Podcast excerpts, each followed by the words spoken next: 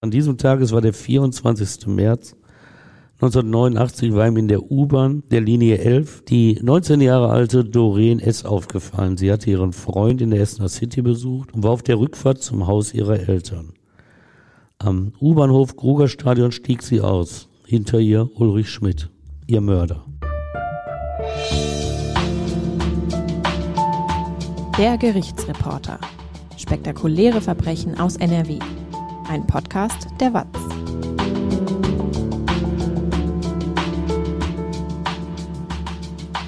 Hallo und willkommen zum Podcast.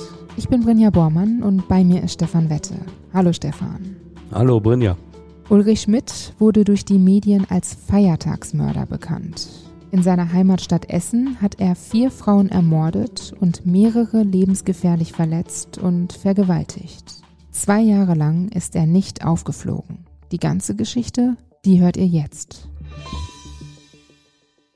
Stefan, du kommst ja aus Essen. Kannst du dich noch daran erinnern, wie das damals war, als die ersten Fälle bekannt wurden, die später Ulrich Schmidt zuzuschreiben sind? Ja, ja, mit Ulrich Schmidt hat das ja keine Verbindung gebracht, nicht mal mit einem Serientäter.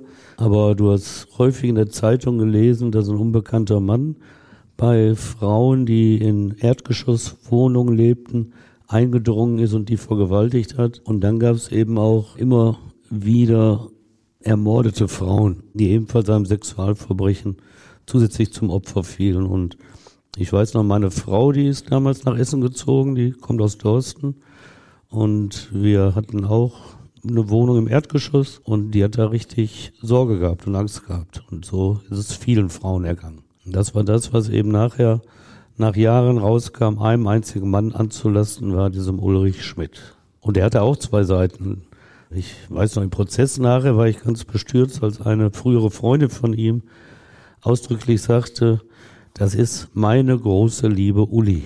Und eine andere Ex-Freundin die nannte ihn sogar lieb und zärtlich. Die hatten beide eine Zeit lang mit Ulrich Schmidt zusammengelebt und wussten natürlich zu dem Zeitpunkt nicht, dass er diese Serie von vier Frauenmorden und vielen, vielen Vergewaltigungen hingelegt hatte. Denn der liebe Kerl, das war tatsächlich ein Räuber, ein Spanner und ein Serienmörder.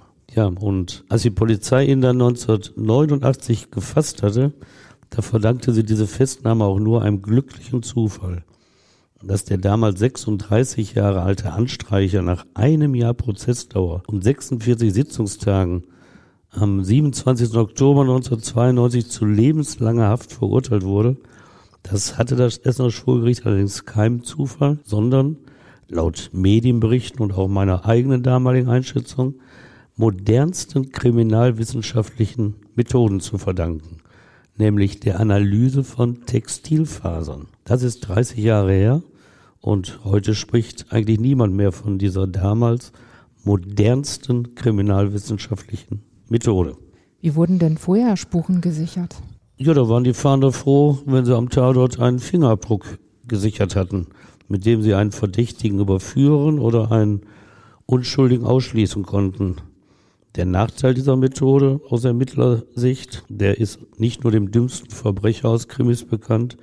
Was macht man, damit man keinen Fingerabdruck hinterlässt? Handschuhe anziehen. Handschuhe anziehen oder man wischt die Fingerabdrücke weg. Das kennen wir alles aus Krimis. Und so hatten die Kriminalisten natürlich oft das Nachsehen, wenn der Täter ein bisschen klüger war. Und in den 1980er Jahren, da halfen die Textilfasergutachten den Ermittlern. Die hatten wir damals sehr häufig und das war wirklich die damals modernste Technik bei der Spurensicherung. Mit Hilfe von Klebefolien fixierten Kriminaltechniker am Tatort oder am Leichnam Fasern, die der Täter hinterlassen hatte und die mit bloßem Auge nicht zu erkennen waren. Und diese Fasern wurden unter speziellen Mikroskopen mit den Kleidungsstücken Verdächtiger verglichen und führten im besten Fall zum Nachweis der Täterschaft.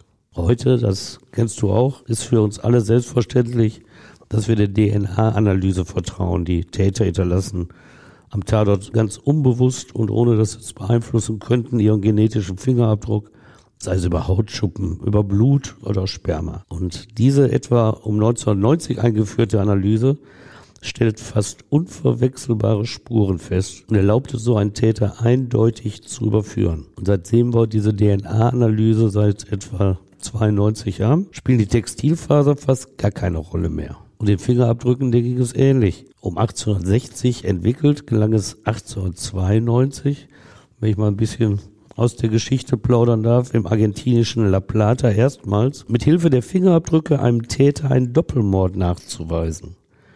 Und auch die seit 1900 mögliche Blutgruppenbestimmung half der Polizei entscheidend, Straftaten aufzuklären. Sie ist heute völlig bedeutungslos, denn wenn Blut gefunden wird, dann brauche ich keine Blutgruppenbestimmung, dann reichen selbst kleinste Mengen, um die DNA festzustellen. Und die Analyse des genetischen Fingerabdrucks, die gilt halt aktuell als Königsweg der Spurensicherung. Und sie hat sicher auch geholfen, dass es zu immer weniger Serienmorden in Deutschland gekommen ist, weil die Täter schon im Anfangsstadium enttarnt werden. Ausnahmen sind natürlich die Fälle von Serienmorden in Kliniken und Pflegeheimen durch das Personal. Deren Taten haben uns ja in den letzten Jahren oft so erschüttert. Bei denen hilft die DNA-Analyse nicht, weil diese Verbrecher aus beruflichen Gründen, sie sind halt Pfleger oder Arzt, weil sie aus beruflichen Gründen ihren Opfern nahe sind und so genetisches Material an ihnen hinterlassen.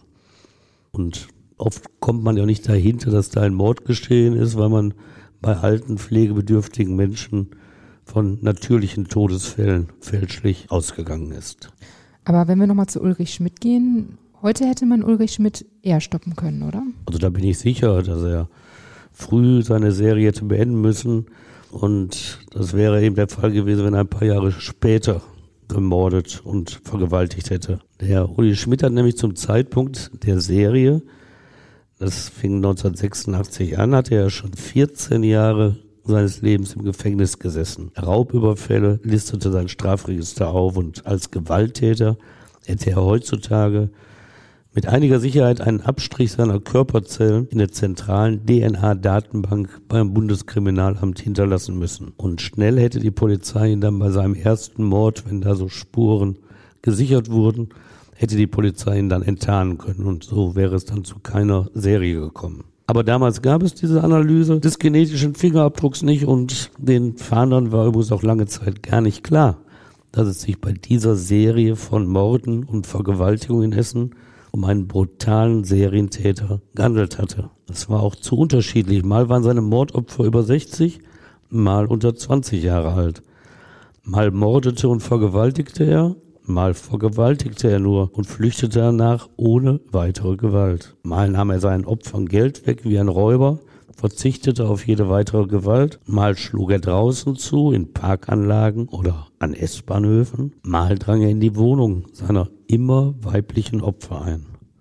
Es gab keinen gleichbleibenden Modus operandi, keine Handschrift eines Täters, die einen Serienkiller verraten hätte.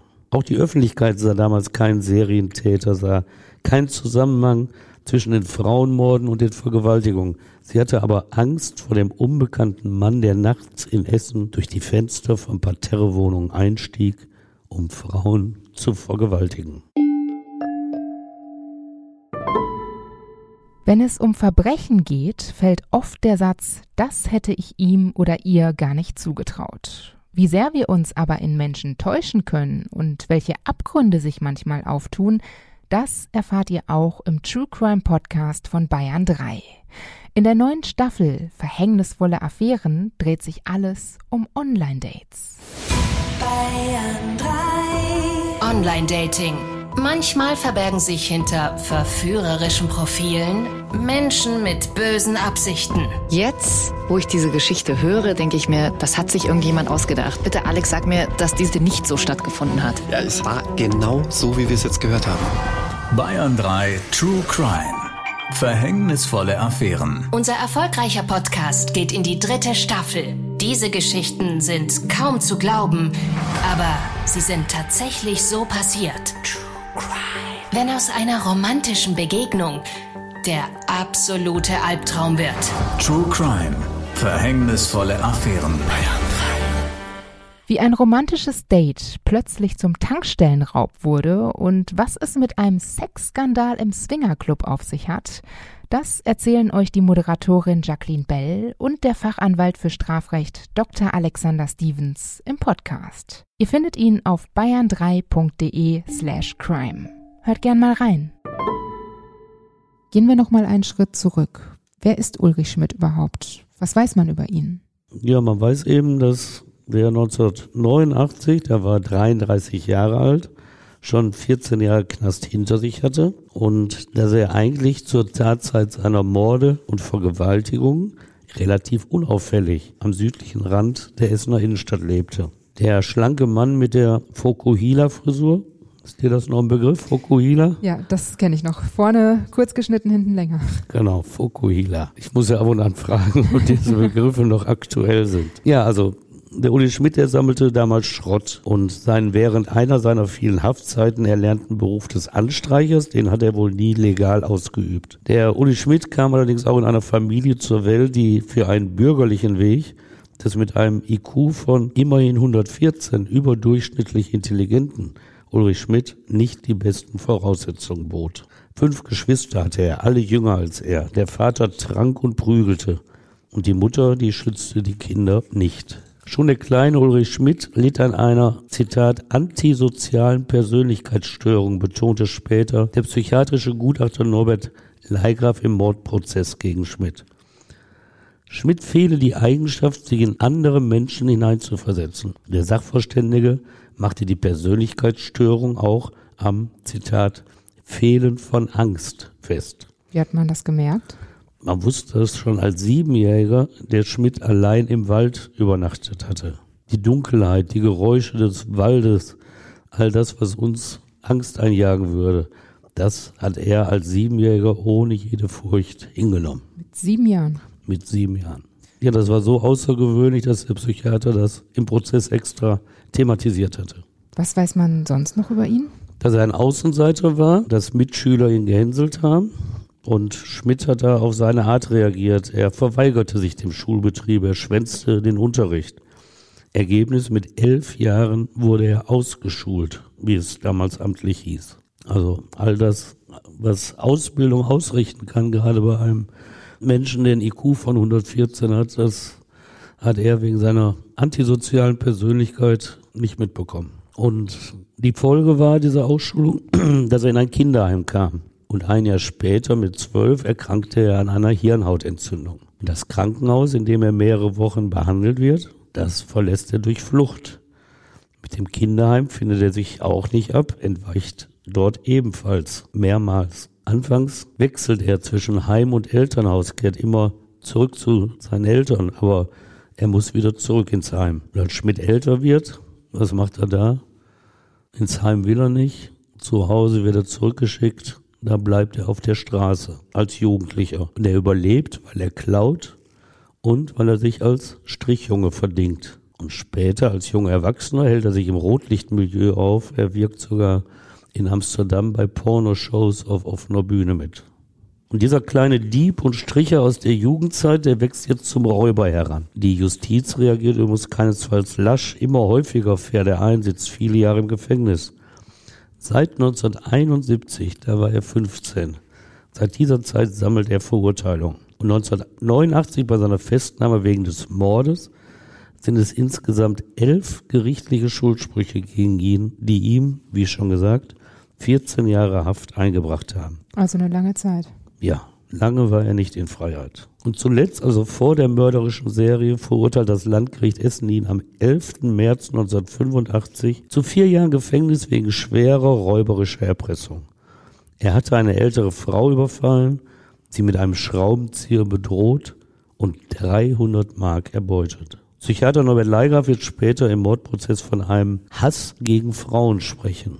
Und er erklärte, Schmidt idealisiere zwar seine eigene Mutter in Gesprächen mit dem Gutachter, tatsächlich hasse er sie aber und übertrage dies auf andere Frauen.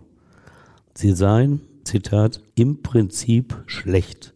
So beschreibt Leigraf das Weltbild des Ulrich Schmidt, dessen Straftaten ja auch ausschließlich Frauen zum Ziel hatten. Vier Frauen wird er ermorden und mehrere lebensgefährlich verletzen und vergewaltigen. Warum fliegt er zwei Jahre nicht auf, obwohl er ja schon vorher nicht unbekannt war? Ja, aber er wurde in die falsche Schublade geschoben von der Kripo, was man ja nicht mal vorwerfen kann. Aber bis 1985, diese elf Vorstrafen, da ist er eigentlich fast immer nur als Räuber verurteilt worden. Und So entgeht er eben bei der Tatserie ab 87 lange Zeit der Polizei. Denn die Ermittler sind so routiniert vorgegangen. Sie legten den Opfern der Vergewaltigungen und Mordversuche zwar die Fotomappen mit den Verbrecheraufnahmen vor, allerdings nur die von Sexualtätern und Mördern. Die Räubermappe mit seinen, mit Schmidts Fotos, die blieb im Schrank. Dabei ist laut Leigraf, aber nachher ist mal immer schlauer, die Sexualität schon seit langer Zeit, Zitat, der beherrschende Faktor in Schmidts Leben. Also hätte er durchaus in diese Sexualtätermappe mit seinem Foto hineingehört. Leigraf erinnerte im Prozess an die Kindheit des vom Vater geschlagenen und von Mitschülern gehänselten Jungen, dessen mangelndes Selbstwertgefühl habe zu Selbsthass und dann zu Allmachtfantasien geführt und dies vor dem Hintergrund gesteigerten sexuellen Verlangens. Der verhängnisvolle Weg in die Katastrophe ist früh angelegt im Leben des Ulrich Schmidt. Etwa ab Mitte der 1980er Jahre ist dieser Wandel festzustellen. Es ist nicht mehr allein das sexuelle Verlangen, das er bislang mit zahlreichen Freundinnen, aber eben auch in Pornoshows ausgelebt hat. Jetzt, kurz vor seiner Tatserie, jetzt wächst in ihm auch das Verlangen, Frauen zu überwältigen, sie zu fesseln und leiden zu sehen. Die Haftstrafe, die Schmidt seit seiner Verurteilung im Jahre 1985 in der JVA Münster verbüßt, die bereitet ihm keine großen Schwierigkeiten. Er kennt sich aus im Knast, weiß die Regel zu beachten und holt sogar den Hauptschulabschluss nach. Er führt sich gut und gilt als problemloser Insasse. Am 27. April 1987 bekommt er deshalb erstmals einen Tag Hafturlaub gewährt. Was macht er an diesem Tag? Ja, Unsinn. Und zwar ein Unsinn, der für viele Menschen verhängnisvolle Folgen hat, schreckliche Folgen hat. Denn Schmidt sieht diese Lockerung als Chance, nun endlich seine Gewaltfantasien gegen Frauen auszuleben. Er kehrt zurück nach Essen und taucht dort unter. Er lebt bei Freundinnen oder in der Firma seines Bruders. Für die Justiz gilt er als flüchtig. Zunächst erfolglos fahndet sie nach ihm. Die Serie des Feiertagsmörders, sie beginnt jetzt. Warum heißt er Feiertagsmörder? Diesen Namen hatten ihm die Medien nach seiner Festnahme verpasst, weil fast alle Morde an einem Feiertag oder in der Nacht davor verübt worden waren. Aber es war auch wieder beliebig mit dieser Etikettierung eines Mörders. Bei einigen hieß Schmidt auch schlicht der Migränemörder. Eine Freundin hatte erzählt, dass er bei seinen Kopfschmerzanfällen oft die Wohnung verlasse und die ganze Nacht weggeblieben sei. Das waren die Nächte der Vergewaltigungen und Morde. Was hat ihn überhaupt dazu bewegt? Warum hat er vergewaltigt und gemordet? Ja, da sind wir auch wir selber angewiesen und er selber sprach später davon, er habe, Zitat, aus Langeweile vergewaltigt und gemordet. Und er später erzählt hat, sei sein Motiv gewesen, Zitat, zu sehen, wie ein Mensch stirbt. Es geht alles schnell, rasant schnell. Die Entwicklung des Räubers zum Mörder verläuft wirklich rasant. Zunächst treibt Schmidt sich als Spanner in den Hinterhöfen seines Wohnviertels in der südöstlichen Essener Innenstadt herum. Nachts guckt er aus dem Schutz der Dunkelheit durch Fenster in die erleuchteten Wohnräume, meist jüngerer Frauen, die im Parterre leben und die Rollos hochgezogen haben. Gegenüber den Psychogutachtern im Prozess nennt Schmidt sich selbst einen Spanner und erläutert das. Für mich ist das mehr als Lust. Aber tatsächlich begnügt er sich nicht mit der Beobachtung der Frauen. Immer wieder dringt der eine in die Wohnung, bedroht die Frauen mit dem Messer. Oft achtet er darauf, dass sie ihn nicht identifizieren können. Sie müssen ihr Gesicht abwenden oder sich das Oberteil ihres Schlafanzugs über den Kopf ziehen, manchmal auch das Bettlaken. Und dann vergewaltigt Schmidt sie, lässt sie leben und geht. Staatsanwalt Jochen Rehling vermutet später in seinem Plädoyer, Schmidt habe nur die Frauen getötet, die ihn nach der Vergewaltigung hätten beschreiben können. Wann beginnt denn die Mordserie, die ihm später angelastet wird? Nur 14 Tage nach seinem selbstherrlich verlängerten Hafturlaub.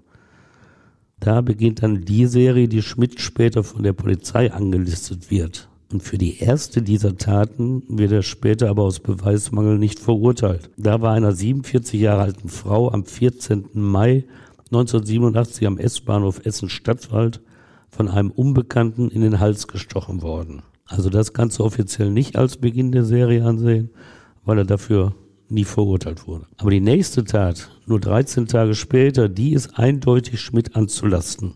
Am 27. Mai 1987 verlässt die 47 Jahre alte Marika B.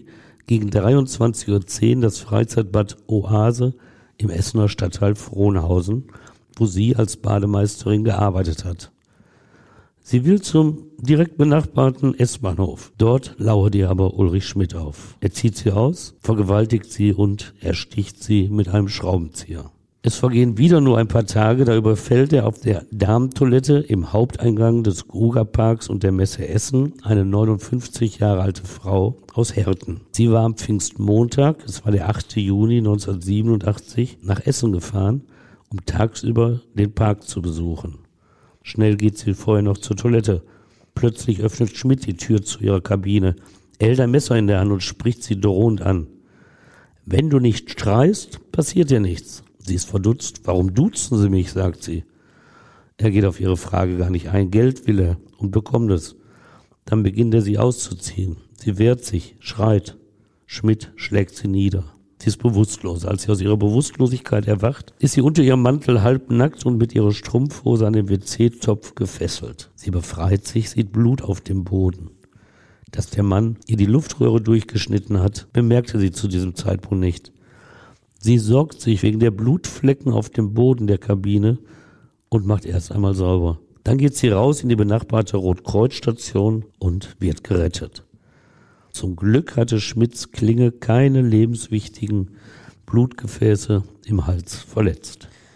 Wer ist dann sein nächstes Opfer?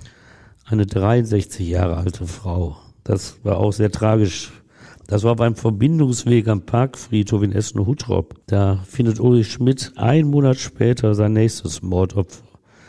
Maria M., wie gesagt, 63 Jahre alt. Er stoppt die Frau abends um 22 Uhr, fordert Geld und bekommt 10 Mark. Maria M. hat die Tat zunächst überlebt, starb erst vier Wochen danach im Krankenhaus an den Folgen ihrer schweren Verletzung. Aber weil sie überlebt hat, war sie in der Lage, der Polizei den genauen Tathergang zu schildern. Und was erzählt sie? Dem Mann ist es gar nicht ums Geld gegangen. Er habe ja nämlich den Rock hochgehoben, um sie zu vergewaltigen. Warum gerade ich, habe sie ihn gefragt und eine zynische Antwort bekommen. Irgendwann sind wir alle mal dran. Das habe der unbekannte Mann gesagt. Und nach dem Sexualdelikt, also nach der Vergewaltigung, habe er schließlich mit dem Messer auf sie eingestochen. Wie viele weitere Taten begeht er 1987? Noch zwei weitere Vergewaltigungen in Wohnungen im Essener Stadtteil Rüttenscheid. Das ist im Oktober und im Dezember 1987. Dann endet die Serie plötzlich. Erst Anfang 1989 wird sie fortgesetzt.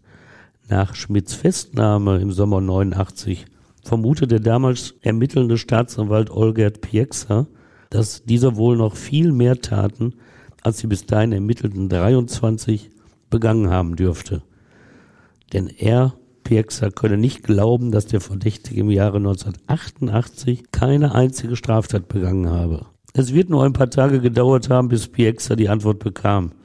Heute ging es schneller, aber damals gab es eben noch keine schnellen Computer. So dauerte es also ein paar Tage und dann war auch Pieksa klar, dass Schmidt im Jahre 1988 im Gefängnis saß und gar keine Straftaten begehen konnte. Denn der eigenmächtig von ihm verlängerte Hafturlaub, der hatte nicht ewig währen können. Am 1. März 1988 nahm die Polizei Schmidt wieder fest. Deshalb hatte die Tatserie ein Ende gefunden. Leider nur ein vorläufiges. Schmidt kam in die JVA Werl und sollte dort den Rest seiner Strafe absitzen. Wie führt er sich denn da? Ja, wie immer, gut. Das ist für ihn eine vertraute Umgebung.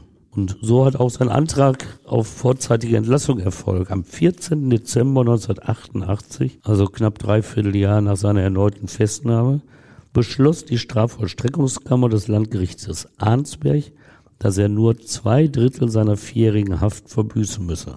Zitat, die Kammer hat den Eindruck gewonnen, dass bei dem Verurteilten eine Stabilisierung eingetreten ist. So hieß es im Beschluss der Arnsberger Richter. Und so ersparten sie es ihm, bis zum eigentlichen Ende der Haftstrafe am 23. Oktober 1989 im Gefängnis zu sitzen. Ohne das Vertrauen des Arnsberger Gerichtes hätte Schmidt die weiteren Morde und Vergewaltigungen also nicht begehen können. Aber man muss fairerweise zugestehen, die Kammer wusste ja nicht, was im Nachhinein über Schmidt bekannt wurde und sie wusste auch nicht, was er in dem eigenmächtigen Hafturlaub getan hatte.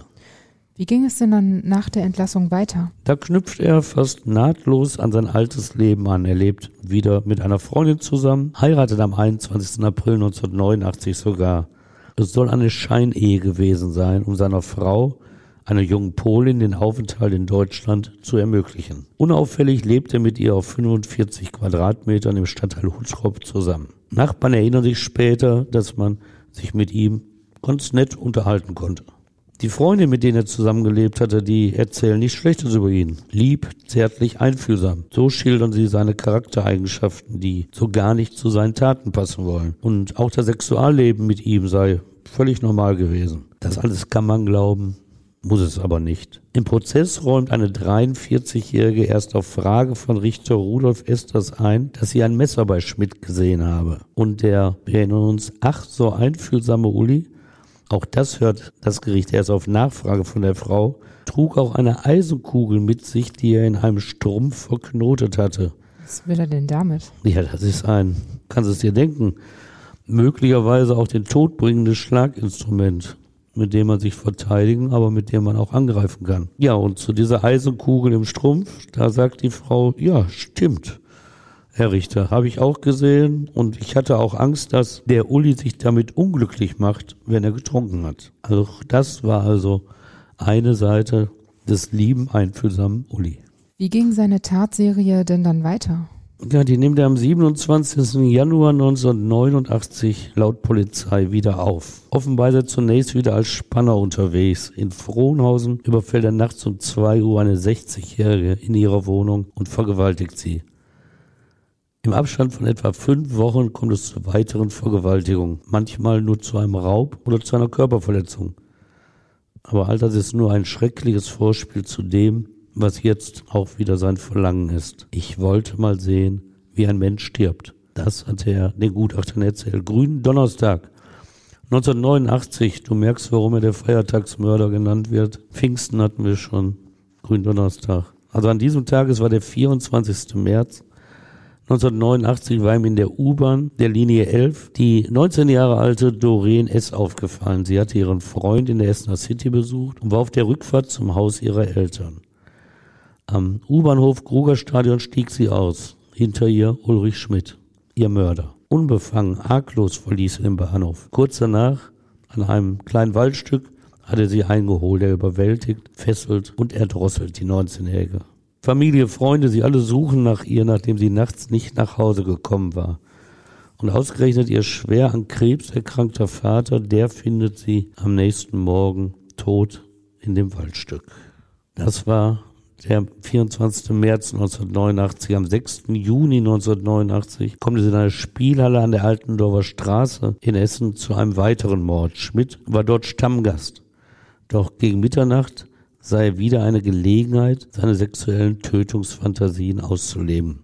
Geld brauchte er auch. Er war der letzte Gast, ließ die Rollladen herunter und überwältigte die 23 Jahre alte Aufsicht Petra K. Dass er sie gut kannte, hinderte ihn nicht, sie zu fesseln, zu vergewaltigen und ihr mit einem Messer die Kehle durchzuschneiden. Danach raubte er den Tresor in der Spielhalle aus und nahm 1500 Mark mit. Begeht er noch weitere Taten? Ja, er fand keine Ruhe, war ja weiterhin auf freiem Fuß und am 19. Juni 1989, nur drei Tage nach seinem letzten Mord, laute er in der Tiefgarage des Alto-Theaters in Essen neuen Opfern auf. Ein erster Versuch an diesem Tag, er hat eine Frau schon angesprochen, war aber von Passanten gestört worden, war also gescheitert. Dann sei gegen 17.45 Uhr eine 43 Jahre alte Frau, sie war allein, im Parkhaus. Schmidt fesselte und vergewaltigte sie dort, nahm ihr das Geld weg und fügte ihr mit dem Messer lebensgefährliche Schnittverletzungen am Hals zu. Zum Glück wurde sie gerettet. Und parallel zu den Morden und Mordversuchen war er auch immer als Vergewaltiger in Parterrewohnungen aufgetaucht. Oft spähte er aus, ob die Frauen allein waren oder ein Mann in der Nähe. Wenn sie alleinerziehend waren und ein eigenes Kind in der Wohnung hatten, das störte ihn nicht. Darin sah er für sich keine Gefahr. Wurde er nie bei einer Tat erwischt? Doch, wurde er. Das ist auch wieder ein trauriges Kapitel. Denn am 25. Mai 1989, man hätte zwei Morde verhindern können, da hätte er gefasst werden können. Im Stadtteil Huttrop hatte er wieder mal in eine Erdgeschosswohnung geguckt und einer 28 Jahre alten Studentin zugeschaut, wie sie sich für die Nacht fertig machte. Ein 51 Jahre alter Anwohner, ein Gastwirt, hatte das mitbekommen, nicht aber die Polizei alarmiert. Warum nicht? Das fragt der Richter ihn im Mordprozess auch. Und er sagt, ja, wenn sie doch das Rollo nicht unten hat, gibt er ausgerechnet der jungen Frau die Schuld. Richter Esters schüttelt den Kopf. Frauen sind doch kein Freiwild. Aber auch Uli Schmidt gab den sehr moralischen Menschen, als er die Studentin im Schlaf überfiel, sie schlug und vergewaltigte. Er sagte, weil du immer halbnackt in der Wohnung rumläufst und mich aufgehalst, deshalb bist du dran. Aber immerhin, zum Glück hatte ihr vorher befohlen, ihr Gesicht zu verdecken. Ich will nicht, dass du mich siehst. Sie lässt er leben. Allerdings hatten auch Nachbarn ihre Hilferufe gehört und sich durch lautes Klopfen Gehör verschafft. Schmidt geriet in Panik, flüchtete durch das Fenster. Seinen Slip ließ er in der Eile liegen. Heutzutage wäre das ein Beweisstück für die DNA-Analyse gewesen. Nach seiner Festnahme wenige Monate später identifizierten ihn aber nur Schäferhunde der Polizei, dank der Unterhose mit ihrem Geruchssinn, ihn als Täter. Vor allem aber ein Fasergutachten stellte fest, dass es sein Slip war. Zwei Jahre ist Ulrich Schmidt nicht aufgeflogen. Was hat ihn dann letztlich doch verraten? Das war der schon angesprochene glückliche Zufall. Am 5. August 1989. Da wurde Schmidt endgültig das Handwerk gelegt. In Essen Stadtwald beobachtet er wieder einmal eine Frau in ihrer Wohnung. Er macht sogar Fotos von ihr durch das Fenster. Er wartet lange an diesem Abend, bevor er gegen Mitternacht in die Wohnung eindringt. Schnell fesselt er sie. Sei still, sagt er, sonst stecke ich deine Kleine ab. Und allein an dieser Drohung ist abzulesen, wie lange er schon draußen gestanden hat. Denn die Tochter der Krankenschwester ist zu diesem Zeitpunkt schon seit vier Stunden im Bett. Er vergewaltigt auch diese 35-Jährige, verlässt die Wohnung dann aber überstürzt. Und auf der Fensterbank draußen lässt er seine Kamera liegen. Die Polizisten finden die Kamera, lassen den Film entwickeln. Das dauerte ja damals immer eine gewisse Zeit. Und ein Foto auf dem Film zeigt einen blauen Opel Rekord mit Nummernschild. Und dieses Nummernschild wird überprüft und das Auto gehört Schmidts Ehefrau. Jetzt ist der Polizei klar, wir haben unseren Mann. Das SEK umstellt am 8. August 1989 Schmidts Wohnung, stürmt rein. Die Falle für ihn, sie ist zugeschnappt. Wie reagiert Ulrich Schmidt auf die Festnahme? Er ist ja ein alter Knacki und kennt die Regeln und so schweigt er nach seiner Festnahme eisern. Innerhalb von Polizei und Staatsanwaltschaft gibt es wohl mehr Gespräche. Es heißt, es sei in beiden Behörden auch intern kritisiert worden, dass so lange Zeit an der Einzeltätertheorie festgehalten wurde. Es sei doch früh klar gewesen, dass da ein Serientäter am Werk war.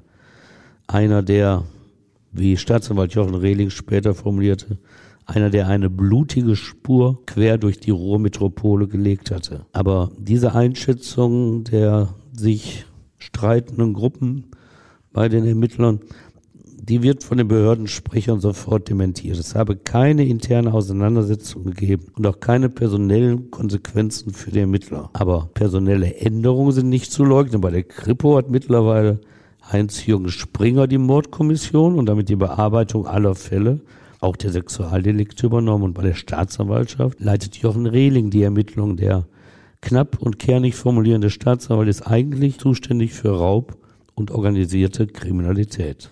Wie laufen dann die Ermittlungen? Redet Ulrich Schmidt denn dann im Gefängnis? Nicht mit der Polizei. Und deshalb müssen ihm die Taten also im Einzelnen nachgewiesen werden. Und das Landeskriminalamt wird beauftragt, an den Tatorten gesicherte Textilfasern zu identifizieren.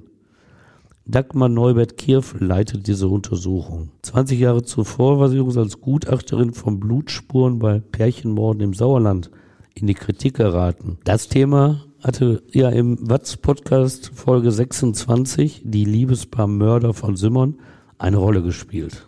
Ihre Fasergutachten im Essener Fall sind aber überzeugend. Dagmar Neubert-Kirfel zeichnet den Prozess, den Weg der Untersuchung nach, erläutert ihre Methoden – Sie stellt unter ihrem Mikroskopen fest, um welche Faser es sich genau handelt und gibt dann den Kripo-Beamten Hinweise, nach welchen Kleidungsstücken sie in den Wohnungen suchen müssen, in denen Schmidt gelebt hatte. Das ging also so, mal als Beispiel. Sie hatte eine blaue Faser gesichert, die aus der Produktion von bestimmten Muscle-T-Shirts stammte. Sucht mal, ob ihr so etwas bei Schmidts Kleidung findet, sagte sie dem Beamten.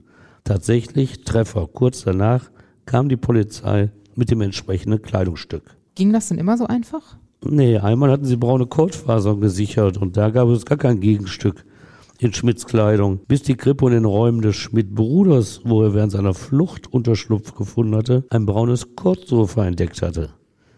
Das hat aber ein bisschen gedauert. Und tatsächlich, diese Fasern des Kordsofas, die hatten sich auf Schmidts Kleidung übertragen und von da aus während eines Mordes auch auf sein Opfer. Das war die Erklärung für die braunen Kordfasern. Die Essener Staatsanwaltschaft war sehr dankbar für diese LKA-Hilfe aus Düsseldorf, für diese Arbeit von Dagmar Neubert Kierfel. Mir sagte damals einer der Staatsanwälte, bei uns heißt sie nur die Fusselfee.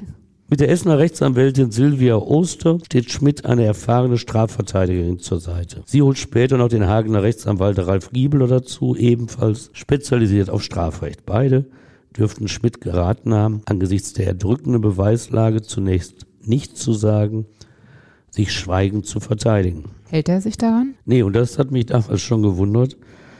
Er hält sich eben nicht in aller Konsequenz an diesen Rat bei der Polizei, okay, da schweigt er. Aber er, der erfahrene Knacki, der traut ausgerechnet zwei Mithäftlingen. Der eine, 40 Jahre alt, ist ein Räuber, der andere, 32, sitzt als Brandstifter im Essener Gefängnis ein. Und sie, diese beiden, die sehen in ihm die Chance ihres Lebens. Er habe ja lebenslange Haft zu erwarten, sagen sie zu ihm. Ja, ja, das bestätigt er ein wenig großspurig. Was ich gemacht habe, das reicht für ein paar Mal lebenslänglich. Ja, und das ist auch die Grundlage für den Deal.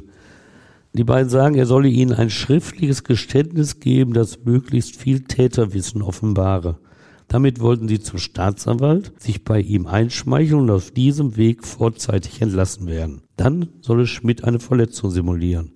So werde er ins Krankenhaus gebracht und dort sei er viel leichter mit Waffengewalt zu befreien. Das war der Plan. Für seine Flucht stellten sie ihm auch finanzielle Hilfen in Aussicht. Lässt er sich darauf ein? Ja, er muss wohl verzweifelt gewesen sein im Herbst 1989. Nur wenige Wochen nach seiner Festnahme.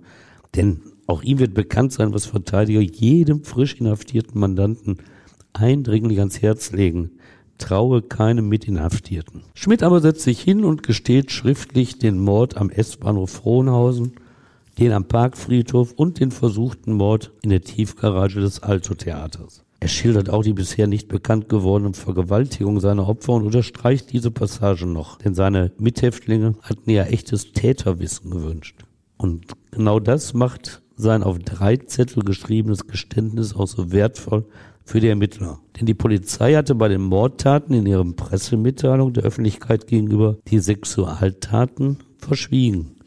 Es konnte also nur der wahre Mörder sein, der die Taten, die Morde mit Details der Vergewaltigung zusammen geschildert hatte. Die Mitinhaftierten nahmen das Geständnis entgegen und gingen zum Staatsanwalt. Nie versicherten sie, hätten sie ihn, den Serienmörder, wirklich befreien wollen. Aber Vergünstigungen für sich selbst, die hätten sie schon erwartet. Und wurden sie dadurch auch bevorteilt? Wie es hieß, nicht. Dieser Teil ist wohl nicht aufgegangen von ihrem Plan, denn Vorteile hätten sie dadurch nicht bekommen, so versicherten sie zumindest im Prozess. Denn die Verteidiger hatten mit heftigen Vermutungen und Unterstellungen versucht, die Glaubwürdigkeit dieser Knastzeugen zu erschüttern aber Erfolg hatten sie nicht. Und die drei handgeschriebenen Zettel offenbarten Aufschlussreiches über die Psyche des Mörders, denn Schmidt machte Angaben zu seiner Motivation bei dem Morden. Gegenüber dem Psychogutachter hatte er später angegeben, er habe sehen wollen, wie ein Mensch stirbt. Davon war in seinem Geständnis im Herbst 1989 keine Rede. Eigentlich, so schrieb er damals, habe er die Frau nur vergewaltigen wollen. Getötet habe er sie, damit sie mit ihrem Schreien aufhörten. Und jeder der Zettel endete mit der Angabe einer Kontonummer, weil die Mithäftlinge ihm ja finanzielle Hilfe für seine Flucht versprochen hatten. Und noch ein Hinweis dazu, sie sollten auch an die Verteidigerin denken, Zitat, damit die auch ein paar Mark bekommt. Stefan, du machst ja jetzt auch einen Newsletter. Worum geht's da? Ja, da kriege ich so den direkten Kontakt zu meinen Lesern und Hörern. Das ist ganz schön. Ich weise da auf die neuen Folgen des Podcasts hin und ich arbeite ja weiterhin aktuell als Gerichtsreporter und stelle da auch meine aktuellen Verfahren vor, über die ich geschrieben habe. Wenn ihr mögt, dann könnt ihr den Newsletter kostenlos abonnieren. Den Link dazu, den findet ihr in den Show Notes, also der Folgenbeschreibung. Jetzt geht es weiter mit dem Fall. Der Prozess gegen Ulrich Schmidt begann erst zwei Jahre nach der Festnahme. Warum hat das so lange gedauert? Also man kann sich vorstellen, bei einem schweigenden Verdächtigen muss umfangreich ermittelt werden. Und das ist alles sehr zeitaufwendig. Dann diese Fasergutachten nehmen ihre Zeit in Anspruch. Und hinzu kam, dass ich glaube seit 1990 am Essener Schwurgericht der Prozess gegen die Gladbecker Geiselnahme Nehmer lief. Und der lief auch so über anderthalb Jahre. Das war die gerichtlichen Kapazitäten nicht so ohne weiteres vorhanden waren. Und das ging jedenfalls. Eigentlich muss ja immer sechs Monate nach der Festnahme, sechs Monate Urhaft ist die Höchstgrenze, der Prozess beginnen, aber in Ausnahmefällen kann man eben auch ein bisschen länger warten und Ulrich Schmidt war von seinen Taten her und den Ermittlungen durchaus eine Ausnahme. Ja, also am 8. Oktober 1991 ging es dann los, der Mordprozess gegen Ulrich Schmidt vor dem Essener Schwurgericht. Die Presseplätze waren natürlich gefüllt, aber auch die 70 Stühle im Zuhörerbereich. Viele Nachbarn aus dem Essener Steinviertel am Südrand der City, wo Schmidt als Spanner junge Frauen in ihren Parterrewohnungen zuerst beobachtet und dann vergewaltigt hatte, sie wollten den Mann sehen, der das getan hatte. Anders als heute gab es keine Foto- oder Filmaufnahmen aus dem Gerichtssaal. Rudolf Esters, der Vorsitzende des Schwurgerichtes, hatte verfügt, dass Kameraleute Saal 101 nicht betreten dürften. Das war damals das übliche Verfahren. Erst ein Jahr später beim Strafverfahren gegen den DDR-Chef Erich Honecker in Berlin hatte das Bundesverfassungsgericht auf Beschwerde des ZDF dieses Verbot als rechtswidrig aufgehoben. Seitdem dürfen Angeklagte vor Beginn der Verhandlung gefilmt und fotografiert werden. Sie haben allerdings, geht ja auch immer um Persönlichkeitsschutz, die Möglichkeit, sich einen Aktendeckel vors Gesicht zu halten oder gepixelt zu werden. Es gibt zwar das Foto, das die Polizei den Medien vorher zur Verfügung gestellt hatte. Es zeigt Schmidts Gesicht, offenbar aufgenommen vom Polizeifotografen bei der erkennungsdienstlichen Behandlung nach der Festnahme im August 1989. Aber kein Bild zeigt den damals 35 Jahre alten Ulrich Schmidt im Schwurgerichtssaal, wie er sich im Anzug mit Krawatte und Zopf seinen Richtern präsentierte. Wie gab er sich denn vor Gericht? ja, trotz des gepflegten Aufzugs ein wenig bockig. Er schwieg am ersten Tag zu den Anklagevorwürfen, wollte aber auch nichts zu seinem kaputten Lebenslauf erzählen. Sie wissen doch schon alles. Es stand ja mit vollem Namen in der Zeitung, beschied der Richter Esters. So musste dieser die Biografie aus früheren Urteilen gegen Schmidt verlesen. Und davon gab es ja reichlich. Da war kein Mangel fürs Gericht. Konnte Ulrich Schmidt denn für alle Taten angeklagt werden? Nee, das hat der Staatsanwalt schon nicht gemacht. Das war einfach eine zu große Zahl von Straftaten. Und der Jochen Rehling, der Staatsanwalt, der hat nur die wirklich, ja, ich sag mal, 100 Prozent sicher beweisbaren Delikte angeklagt. Das waren ja auch noch genug. Einige Vergewaltigungen, aber auch einen Mord hatte er zuvor eingestellt, obwohl die Polizei auch in diesen Fällen Schmidt als schuldig einstufte. So bleibt der brutale Mord an der 80 Jahre alten Essenerin Elisabeth Fey bis heute ungeklärt. Die Witwe, die neben ihrer Wohnung im Essener Stadtteil Holsterhausen bis wenige Monate vor ihrem Tod ein kleines Lebensmittelgeschäft betrieben hatte, war am 16. oder 17. März 1989 in ihrem Schlafzimmer ermordet worden. Ihre 50-jährige Tochter hatte sie morgens gefunden. Der Täter hat ihr auf den Kopf geschlagen und sie mit mehreren Messerstichen getötet. 150 Mark Bargeld nahm er mit, außerdem eine Stange Zigaretten. Die Suche nach dem Unbekannten brachte lange kein Ergebnis. Der einzige Hinweis, ein Mann hatte sich in den Nächten zuvor von außen am Rollladen ihrer Wohnung zu schaffen gemacht. Als schließlich Ulrich Schmidt festgenommen wurde, passte dieses Detail ebenso wie die körperliche Beschreibung des Mannes am Rollladen zu Uli Schmidt.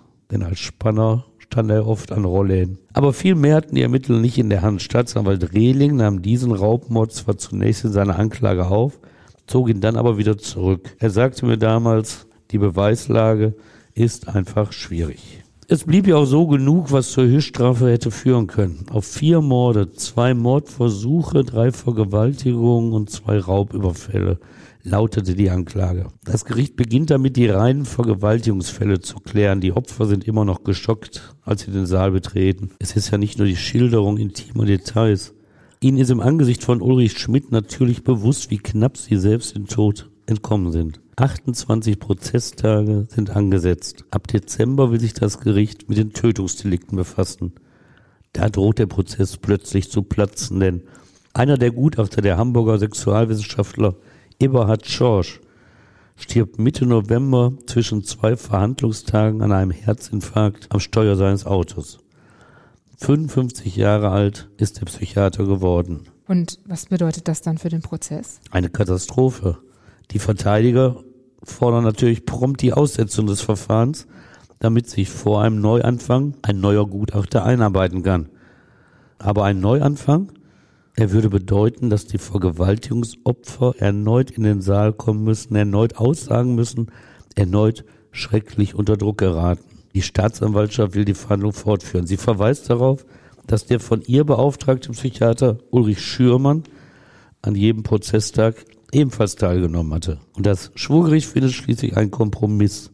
Sie beauftragt kurzfristig den frisch gekürten Leiter des an der Uni Essen angesiedelten Institutes für forensische Psychiatrie, Norbert Leigraf, und mit mehreren Sprungterminen, an denen nicht viel passiert, aber die Fristen einer Hauptverhandlung gewahrt werden, bekommt Leigraf dann auch genügend Zeit, sich einzuarbeiten. Und so kommt das Verfahren voran. Jetzt werden die Morde und Mordversuche verhandelt. Die Verteidiger versuchen, die Textilfasergutachten zu erschüttern, aber das gelingt ihnen nicht. Schmidt gilt im Januar 1992, zweieinhalb Monate nach dem Auftakt, eigentlich als überführt. Und da ziehen die Verteidiger die Reißleine. Jetzt will der 35-Jährige plötzlich reden. Zwar nicht mit dem Gericht, aber mit dem Gutachter. Der Hintergrund ist klar, jetzt geht es darum, wenn die Täterschaft erwiesen ist, dass man durch ein psychiatrisches Gutachten eine Schuldmilderung bekommt und deshalb muss er mit denen reden, sonst kriegt er auf jeden Fall volle Schuldfähigkeit. Ja, und da er reden will, gibt man ihm die Möglichkeit und erneute Sprungtermine braucht man dann und die ziehen das Verfahren in die Länge, damit die Gutachten erstellt werden. Und tatsächlich gesteht Schmidt bei den Gutachtern und spricht von seinem Motiv, das Verlangen gespürt zu haben, Frauen zu vergewaltigen und Menschen sterben zu sehen. Alles gut? Nein, erneut droht dieser Prozess zu platzen, denn der Hamburger Psychologe Herbert Maisch ist jetzt gesundheitlich angeschlagen, durchleidet während der Verhandlungstage immer wieder Schwächephasen. Das Gericht improvisiert, um das Verfahren zu retten, um Maisch zu helfen. Und so bekommt Psychologe Maisch die Gelegenheit, sich regelmäßig auf einer Ledercouch im Arbeitszimmer von Richter Rudolf Esters im Gericht auszuruhen. Gut ein Jahr nach Prozessbeginn fällt dann schließlich das Urteil. Wie lautet es? Auf lebenslange Haft. Dazu verurteilt das Schwurgericht Essen Schmidt am 27. Oktober 1992. Aber es weist den als vermindert schuldfähig geltenden Mann wegen seiner Gefahr für die Allgemeinheit auf nicht absehbare Zeit in die geschlossene Psychiatrie ein. Fast 32 Jahre lang sitzt er schon dort. Ende offen. Verteidigerin Silvia Oster hatte dagegen einen Freispruch wegen absoluter Schuldunfähigkeit beantragt und ebenfalls Einweisung in die geschlossene Psychiatrie gefordert. Zitat aus ihrem Plädoyer, Kranke gehören nicht ins Gefängnis, Kranke gehören ins Krankenhaus. Und sie berief sich dabei vor allem auf das Gutachten des Psychologen Herbert Maisch. Er hatte von einer, Zitat, ungeheuren narzisstischen Kränkbarkeit und tiefstem Misstrauen des Angeklagten berichtet. Staatsanwalt Jochen Rehling hatte davon nichts gehalten. Er meinte, der Psychologe wolle vor allem heilen, heilen, heilen. So tat er dessen Gutachten ab. Staatsanwalt Rehling hielt Schmidt für vollschuldfähig. Der könne sich kontrollieren, sei kein Opfer seiner Psyche. Rehlings Antrag lebenslange Haft und Sicherungsverwahrung. Mordlust und die Angst vor dem Wiedererkennen nach einer Vergewaltigung nannte Rehling als Motiv. Im Gegensatz zu den Worten der Gutachter, so Rehling, im Plädoyer könnte man ja durchaus auch Anhänger der, Zitat, Drecksack-Theorie sein, die angeblich unter den Zuhörern im Saal vorherrsche. Das ließ Schmidt sich nicht gefallen. Laut rief in Richtung Reling, wenn du nicht gleich aufhörst, komme ich darüber und hau dir einen vor den Appel, du Kasper. Und prompt unterbrach Richter Esters die Sitzung für fünf Minuten. Aufs Urteil reagierte Schmidt dann später kühl. Furchtbar und abscheulich, so hatte Richter Esters die Taten genannt und von den Tötungsfantasien sowie dem klischeehaften Frauenbild Schmidts gesprochen. Das nahm Schmidt hin ohne jede Aufregung. Er ging nach der Urteilsverkündung sogar zur Richterbank, machte eine kurze Bemerkung zu Richter Esters und ließ sich abführen. Weiß man, was er da noch gesagt hat? Nee, das ist mir nicht bekannt. Stefan, danke, dass du uns den Fall vom Feiertagsmörder Ulrich Schmidt erzählt hast. Ja, gerne. Und auch euch danke fürs Zuhören. Ich freue mich, wenn ihr auch beim nächsten Mal wieder dabei seid. Bis dann. Ja, die Freude teile ich. Macht's gut, bleibt dran. Tschüss.